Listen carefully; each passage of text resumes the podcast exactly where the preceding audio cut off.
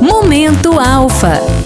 Na Previdência Privada, você pode escolher o regime tributário regressivo definitivo. Neste regime, a alíquota de tributação é decrescente, conforme o prazo do investimento. Quanto maior o prazo, menor a alíquota. Esse é um dos motivos da Previdência ser um investimento de longo prazo. Para prazo de até dois anos, a alíquota é de 35%. E a cada dois anos, a alíquota vai reduzindo 5% até atingir 10% para prazos superiores a 10 anos. A tributação é exclusiva na fonte, não havendo ajuste na declaração de imposto de renda. Para quem na declaração de IR está na alíquota mais elevada, 27,5%, bem como quem pensa em previdência para sucessão, esse regime regressivo definitivo normalmente é o mais interessante. Acompanhe nossos conteúdos para saber mais ou, se preferir, acesse alfaprevidência.com.br. Alfa, cuidamos do que importa para você.